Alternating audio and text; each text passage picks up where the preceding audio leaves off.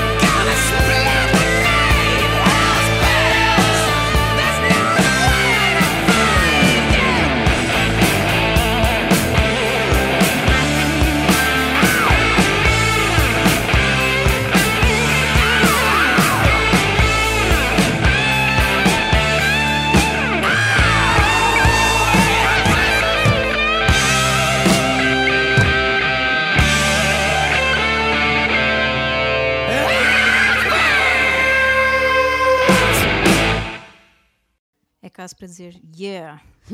Hell yeah! Eh, este tema, aliás, este episódio realmente esta semana está a ser um bocadinho roqueiro. Uhum. Desculpem lá, pessoal do, do RB e pessoal de, do sorry, pop, not sorry. mas não conseguimos esconder a nossa essência, não é? O É samba assim. ficou para trás também, música do mundo. Bossa nova, não há? É só, é só esta semana, só esta Uhum. semana, prometemos.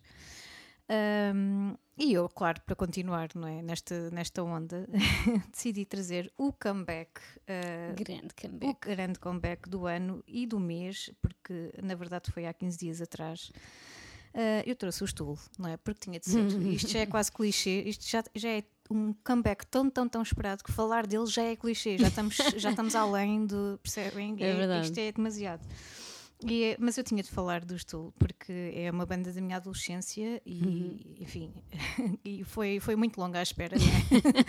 Quantos Eh, anos? Quanto tempo? isto, isto é, neste momento é uma chuva de memes que imparável. São 13 anos à espera. 13 anos. É verdade. Uh, desde o 10,000 Days, uh, não sei se era uma piada sobre a quantidade de dias que tínhamos de esperar. Provavelmente. Foi em 2006. uh, enfim, o que é que tu andavas a fazer em 2006? Sei lá. Nem me lembro. Exato. estava- Eu estava no segundo ano de faculdade. Não estarias a pensar que irias ouvir um álbum do Stool só quando estivesses prestes a casar e, enfim, já com uma casa tua. Não, jamais Não. pensarias isso. Mas pronto, os que decidiram fazer esta experiência de vida, não é? Vamos, vamos brincar com os nossos fãs adolescentes. Enfim, ah, a verdade é que hum, os Tool são, são, uma grande, são uma grande banda e vale sempre, vale sempre a pena esperar. Claro que há pessoas muito iludidas, não é? E vai haver sempre. Claro que sim. Um, este Fear Inoculum, e eu hoje trouxe, trouxe o tema que dá, que dá nome ao álbum. É, é um disco diferente e é normal que cause impressões diferentes também. Uh, não é de facto o melhor álbum de sempre deles, mas é um grande álbum, uh, sem dúvida alguma.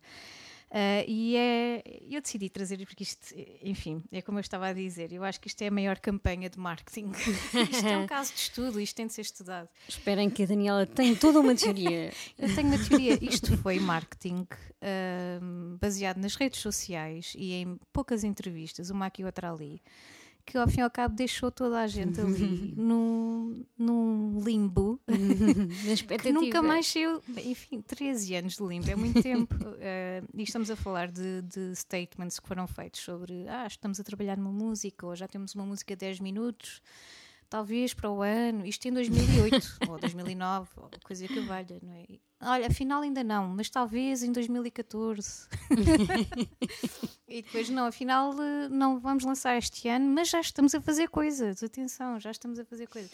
Enfim, e os fãs de Tool, obviamente que ficam ali pendurados e pendurados e já não esquecem, estão constantemente, ao, fim, ao, ao final de- do dia, até piadas foram feitas. é? sobre a situação, sobre a expectativa, a brincar com um as expectativas bocado, de- das eh, pessoas. não é? Com as devidas diferenças, faz-me lembrar um bocado aquela história dos Guns N' Roses e do Chinese Democracy, aquele disco que nunca mais Sim. saía. Não é? Um Depois saiu difícil. e enfim, foi horrível. Mas pronto. Sim, eu, eu acho, e agora, enfim, há uma data de entrevistas a serem feitas e alguns statements interessantes mesmo eh, do vocalista. Ahm, em relação, enfim, há uns, há uns cinco anos atrás, eh, em que ele próprio admite que poderia ter saído um grande álbum, mas não saiu por, eh, porque simplesmente não havia segurança suficiente da parte deles para lançarem. E isto eu até entendo, por mais bom músico que, que ele seja e todos eles sejam, eh, é um risco, é um risco enorme. Dúvida. tal como eu estava a dizer semana passada, é um grande risco, um comeback é um grande risco. Uhum. E quando, quando estamos a fazer, tem de contar com as expectativas das pessoas e se andar a brincar com elas, ainda para mais, é normal que, que hajam reações fortes. Sim, Eh, eles tiveram, eh, tiveram guts não é, para fazer isto, porque ainda para mais um público que era adolescente naquela altura e 13 anos depois as Sim, coisas mudam muito. sim. Podia ter corrido até pior do que. Do que... Isto no fundo já é um público um bocado Hum. chateado, não é? Uhum. Aquele público Yeah. que esteve muito tempo na fila à espera. que quer muito comer aquela bifana, mas começa a perceber Yeah. que o pão está a acabar. Isto aconteceu-me recentemente. E por muito boa que seja aquela bifana, nunca já vai ser a, a mesma coisa, com a é? bifana desde de há 30 pessoas atrás e de repente chegamos ali já não há pão. já tens de escolher um pão qualquer diferente, enfim. Ou já tens de ir para o cachorro. E É, é E complicado. pode ser o melhor cachorro de sempre, mas já não vai Não ser é a mesma bifana. coisa. Não é bifana. Enfim, eh, desculpem lá esta analogia estranha. Eh, vamos ficar com o Stool. Eh, nunca é demais. Eh, há 13 anos e agora são uma grande banda e, e valeu a pena esperar pela concretização deste projeto. Vamos ficar com a Fear Inoculum.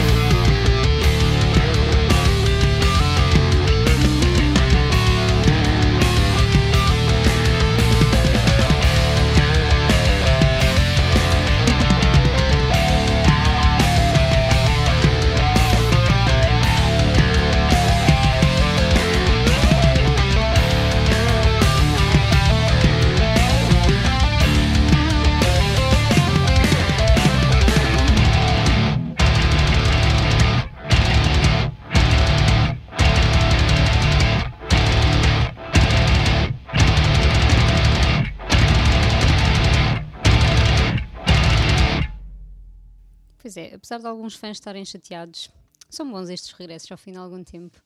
De, de, tanta expectativa, não é? Finalmente podermos ver o resultado, quer seja bom, quer não seja, não é? Quer seja bifana, quer seja cachorro. Exatamente. Depois de muito tempo na fila, o que importa é comer, não é? Nem mais. Enfim, pronto. Acabou aqui a analogia da comida. Um, enfim, eu trago eu este, este episódio está muito mórbido aqui para os meus lados, mas pronto, Não vou trazer mal. mais uma banda que voltou depois de uma morte. E esta aqui não foi, não foi assim easy peasy como nos ACDC. Uh, estou a falar dos Alice in Chains. Uh, já há muito tempo que eu queria trazer Alice in Chains e agora reparei que trago Alice in Chains já com um vocalista novo, já sem o Lane Stelly, mas pronto, um dia hei de compensar uh, o, meu, o meu querido Lane Stelly. Enfim, então os Alice in Chains. Eu trago uma, uma, música do disco, do primeiro disco depois da morte do, do Lane Stelly, claro. Lane Stelly morreu em 2002 e, e foi um grande, grande baque para, para a banda. Um, o Jerry Cantrell tomou aquilo bastante a sério e foi, foi assim um choque para todos. Na verdade, um, o disco, deixa-me ver, o disco foi lançado em 2009 portanto, bastantes anos já depois da morte do, do Lane Stelly, mas a verdade é que os Alice in Chains já não estavam em grande forma assim no final dos anos 90. Um, eu não sei se tu viste o MTV Unplugged, e acho que já Vi. falei disto aqui.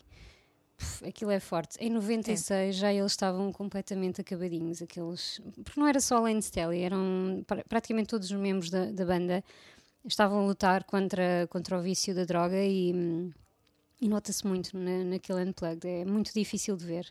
Um, então, já aí, eles lançaram o último disco uh, da banda com Lane Stelly, foi em 95, o homónimo. Portanto, em 96, quando eles fazem o, o Unplugged, já estão, a banda já estava assim bastante mal, e a partir daí o Lane Stelly entrou tipo num estado depressivo e uh, também reclusivo, não é? Uh, uhum. Até chegar àquele, àquele final triste e quando ele acaba por morrer, a banda, a banda já, na verdade, não tinha acabado já, já mas um, também já não estava no ativo, os membros estavam com outros projetos, enfim, mas com a morte de Sally, realmente a banda acabou. Um, cada um vai para o seu lado, Jerry Cantrell continua a fazer algumas coisas também. Um, mas depois, em 2005, a banda acaba por se reunir, uh, assim do nada, de forma muito natural. Eu li algumas entrevistas do, do Jerry Cantrell e percebo que realmente nunca foi nada planeado. Eles não queriam voltar um, ao ativo depois do que aconteceu com, com o Stelly, mas um, juntar, acabaram por se juntar para um concerto solidário e aquilo teve ali alguma, alguma influência e, e fez sentido. Fez sentido para eles, eh, para a banda, voltarem a reunir-se. E nessa altura convidaram um vocalista, William Duval um, para cantar algumas canções, um, porque o Jerry Cantrell sempre, também sempre foi vocalista, um vocalista secundário e era ele o grande mentor da banda. Um, mas convidaram este William Duval para, para, subir com eles uhum. ao palco, mas nunca pensaram que isto ia passar dali, ou seja, que viria ali dali um, um disco de originais, e foi o que acabou por acontecer. Um, em 2009 eles uh, lançam então o Black Gives Way to Blue, que é um disco difícil também de, de ouvir. Depois de tanto tempo e, e, já sem Lane Stelly, acho que qualquer fã como, como eu, que para mais descobriu os, os Alice in Chains um bocado tardiamente, e quando os descubro, o homem morre, não é? Uhum. e já não há nada novo. Um, vi com grande expectativa este, este lançamento, com grande expectativa e com um bocadinho de medo também, porque ele era um homem muito carismático e nunca pensei, enfim, este William Duval não tem nada a ver, apesar de ter um registro vocal até semelhante, uhum. enfim. Então, quando, quando eu vi o disco pela primeira vez um, e, e, o primeiro single até era um, uma homenagem, uma balada com Elton John ao piano, é, assim, qualquer coisa de, de fazer chorar as pedras da calçada. E quando chegou o disco, fiquei assim um bocado, foi, foi difícil de, de ouvir, mas ainda bem que o fiz, porque soa é Alice in Chains, aquilo é Alice in Chains. Então, mais uma vez, era o que eu dizia também no, no início, quando, quando falava dos ACDC, ainda bem que eles voltaram, percebes? Que, e que foi Sim. tudo tão natural e que, hum, enfim, William Duval nunca vai ser o Lane Stelly. E eles não querem nada disso. Aliás, o William nem sequer neste disco só tem uma música em que ele canta sozinho, porque na verdade ele, o que ele faz é coro com o Jerry Cantrell. Um, então os fãs só podem estar agradecidos. Nunca vai ser a mesma coisa, não vai ser nunca a mesma coisa, mas a essência está lá e. É isso que importa. E, exatamente, e às vezes perguntavam ao Jerry Cantrell: vocês não acham que o Lenny, Lenny ia ficar um bocado chateado com isto que aconteceu? E eles dizem: pá, não, ele ia ficar chateado pelo tempo que demorámos a fazer isto. Mas pronto, foi o tempo deles também e acho que foi, foi muito bom. Um, eu trago uma música que é uma das minhas preferidas do disco, uhum. Check My Brain, porque tem mesmo aquele, aquela essência Alice in Chains. Um, e pronto, e não podia trazer aquela, aquela canção, o single, porque é, é, de fazer chorar qualquer pessoa. Portanto, vamos ouvir o Check My Brain dos Alice in Chains regressados. Entretanto, já lançaram mais dois discos depois deste. Portanto, estão aí de boa saúde e acho que os, os concertos têm sido muito bons também. O William Duval também é, é muito competente. Portanto, ainda bem que voltaram.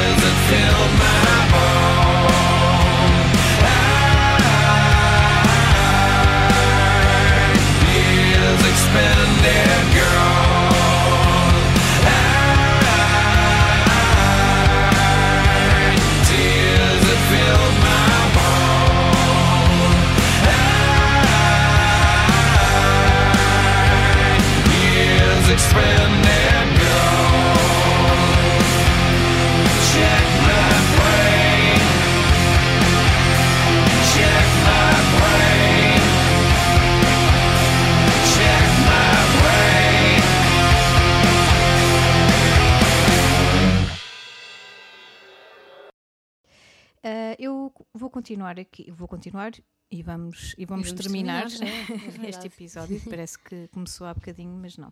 Mesmo com uma canção de 10 minutos. Sim. De vez em quando também tenho direito. A bifana deste episódio. Sem dúvida. Uh, vamos acabar com os Ride, que é, que é outro, outro grande comeback dos anos 90. Um, os Ride uh, é uma banda, são uma banda ícone britânica do, do showgaze e viram o seu fim demasiado cedo. Uh, estamos a falar aqui de uma, de uma ausência de 21 anos. Jesus. e eles não foram os únicos. Eu Hum. acho que há outra banda que não vou mencionar já, mas que será mencionada no próximo episódio, também britânica e também desta Uhum. época, que não sei se foram eles que se inspiraram com os Ride ou vice-versa, Uhum. Uh, mas também regressaram em grande uh, já, já nos anos 2000, já na, na- na- ao fim de 10 anos, não é? Portanto, uh, ao fim de 10 anos dos, dos anos 2000, neste caso, não logo nos anos 2000, mas a partir de 2010. Enfim, os Ride regressaram em 2017, para ser mais, uh, mais precisa. Uh, e voltaram com um disco chamado Weather Diaries, uh, ao fim de 21 anos.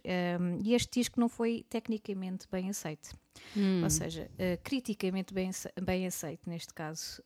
Os fãs, eu sei que os reais fãs estavam há muito tempo à espera disto e, e- e- e o álbum foi, foi bastante, teve algum sucesso.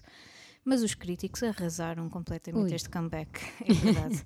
é que eu não li absolutamente nada positivo e, e fiquei surpreendida porque eu acho que o álbum não, não está assim tão mal quanto isso.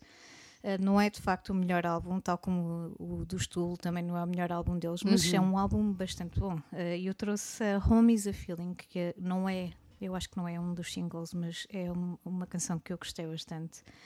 Uh, até porque faz sentido aqui no nosso regresso do Salt Pois é, é Peanuts, não é? verdade. Voltar a casa depois das férias. Já Nem bem. mais. Um, enfim, e os Ride, a verdade é que tiveram aqui uma reviravolta, porque os Ride lançaram um álbum uh, em- agora em 2019, um, há pouco tempo, e, e este álbum sim está a ter, um, acho que foi o mês passado mesmo que foi, que foi lançado. E está a ter uma crítica estrondosa. Portanto, desta vez. Tenho que ir descobrir os rides porque confesso que não, Eles não estavam no meu radar. decidiram vingar o comeback. Podíamos fazer um tema assim: os comebacks começaram mal, mas que tiveram a volta positiva. acho que Olha. sim. Um, este álbum chama-se This Is Not a Safe Place e acho que hum, pronto, finalmente eh, trouxeram os Ride eh, Uhum. aqui para a moto de cima e ainda bem, porque nós queremos muitos concertos, não é? Uhum. Eh, mais do que discos, queremos, eh, queremos concertos e queremos ver Verdade. as bandas no Uhum. ativo, especialmente quando têm tanto talento como, como os Wright. Eh, e a verdade é que eles vêm agora em fevereiro para dois Ah, concertos uau. em Portugal, Uhum. portanto estejam atentos e se calhar até podíamos ir nós as duas, Olha, não é? bora lá. Levávamos o nosso, Challenge o nosso. Nuno, ele também não Sim, se o nosso produtor aqui. Foi ele que me falou agora deste disco recente, eh, portanto, para já vamos ficar com o disco anterior, Uhum. Home, is, Home is a Feeling. E, e vamos despedir-nos até à próxima Uhum. semana. Até para a semana. Para a semana vamos surpreender, porque não vai ser só rock. vai, Sim. ser, vai ser um, um, um episódio bom também, por isso. Isto foi só, só aqui um deslizezinho. Sim, claro que sim. Aproveitem a semana e, e vão checando os, os vossos comebacks também, os que, os que vocês gostam. Uhum. Não há espaço para todos aqui, portanto, vamos só dando uns cheirinhos. Até para a semana. Até para a semana.